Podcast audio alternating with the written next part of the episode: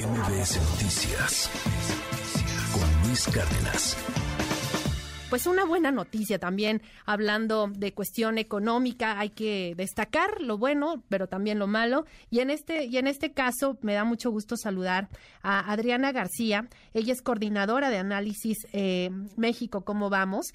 Porque pues ellos presentaron este semáforo, este semáforo de empleo formal y justamente este 2023, pues arrancamos en verde con un máximo registrado. Te saludo con mucho gusto, Adriana, muy buen día. Hola, muy buenos días. Muchas gracias por la invitación. Pues cuéntanos cómo, cómo arrancamos este 2023 en, en materia de empleo formal, este semáforo que ustedes elaboran, pues creo que es una buena noticia, ¿no? Es una muy buena noticia. En el primer trimestre de 2023 arrancamos el semáforo de generación de empleo formal de México, ¿cómo vamos?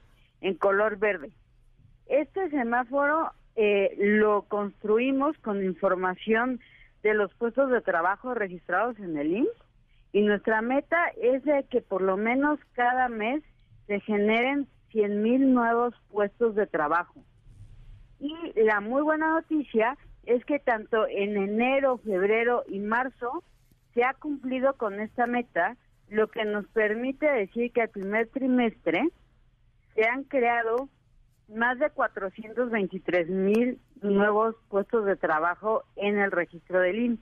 Ahora, también tenemos este semáforo por sexo y también la buena noticia es que tanto mujeres como hombres nos encontramos en verde. ¿Y esto por qué es tan relevante en el contexto nacional? Bueno, en México el mercado laboral es predominantemente informal.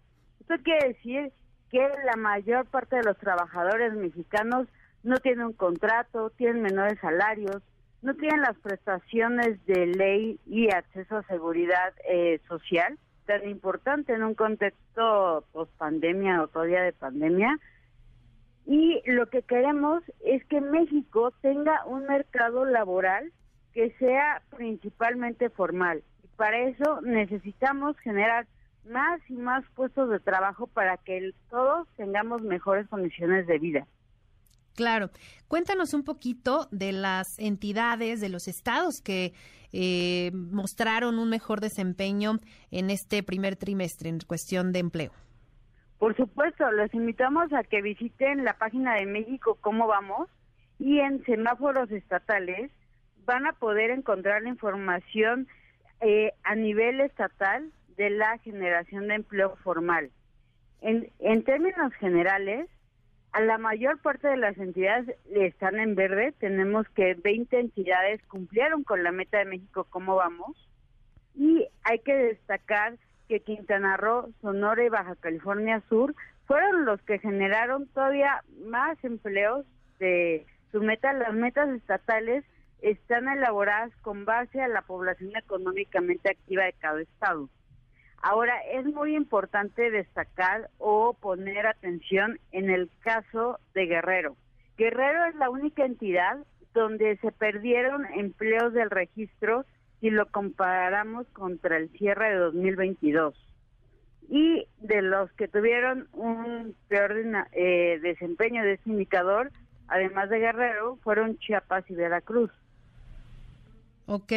¿Y tú cómo, tú consideras, qué factores más bien consideras que, que puedan alentar, eh, en este caso, pues sí, a la iniciativa privada a generar más puestos de empleo. Por supuesto, creo que un elemento fundamental es la, seguridad y, obviamente la confianza, ¿no? En, las inversiones, etcétera, la atracción de, nuevos negocios. ¿Tú, ¿Tú qué factores ves ahí que jugaron?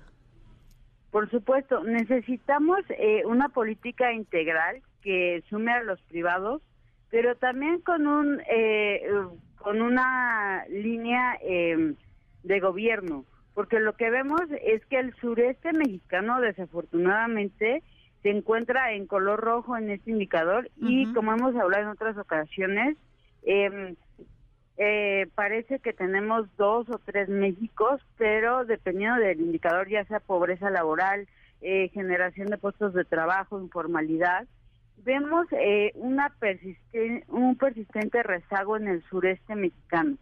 Ahora, ahora bien, eh, los estados eh, del centro norte eh, se han visto beneficiados por estas oleadas de nuevas inversiones o de la relocación de industrias hacia nuestro territorio para poder exportar a Norteamérica. Entonces, la, toda la integración comercial con las cadenas de valor hacia Estados Unidos y Canadá vemos un impulso muy positivo que podría ser más si propiciamos un marco de certeza jurídica.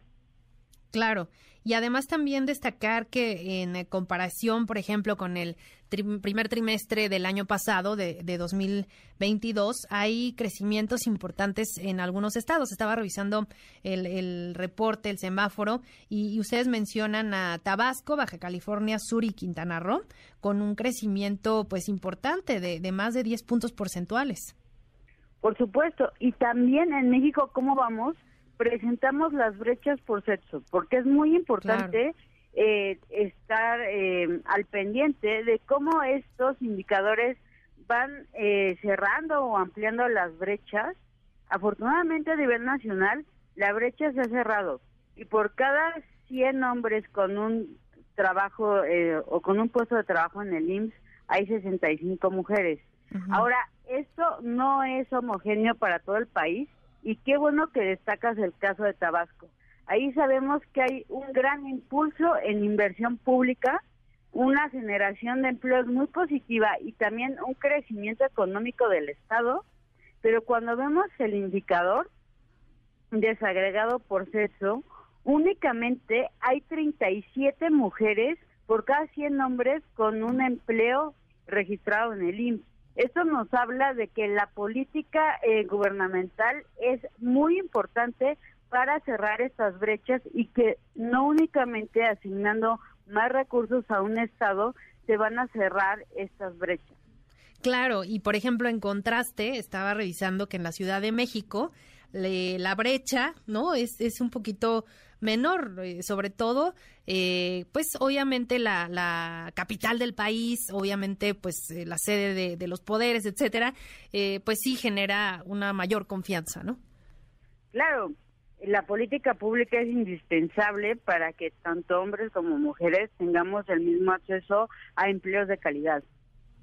Claro, y además también eh, importante mencionar que todo, todo este semáforo, todos estos indicadores, ustedes eh, los realizan, los elaboran con información oficial y, con información eh, verificada que nos da cuenta también, eh, pues sí, de, que se ha abierto mucho más, ¿no? Eh, este, estos canales de información y, creo que es importante destacar que a raíz de la pandemia, pues este tipo de, mediciones nos ayudan a entender un poquito mejor lo complejo que es también para, para muchos empresarios seguir confiando, seguir invirtiendo y abriendo y generando fuentes de empleo tras unos años muy complicados en materia económica y con además muy pocos me, atrevo a decir, nulos eh, apoyos, eh, iniciativas por parte del gobierno para, para incentivar ¿no? La, generación de empleo, sobre todo en estos años que decíamos.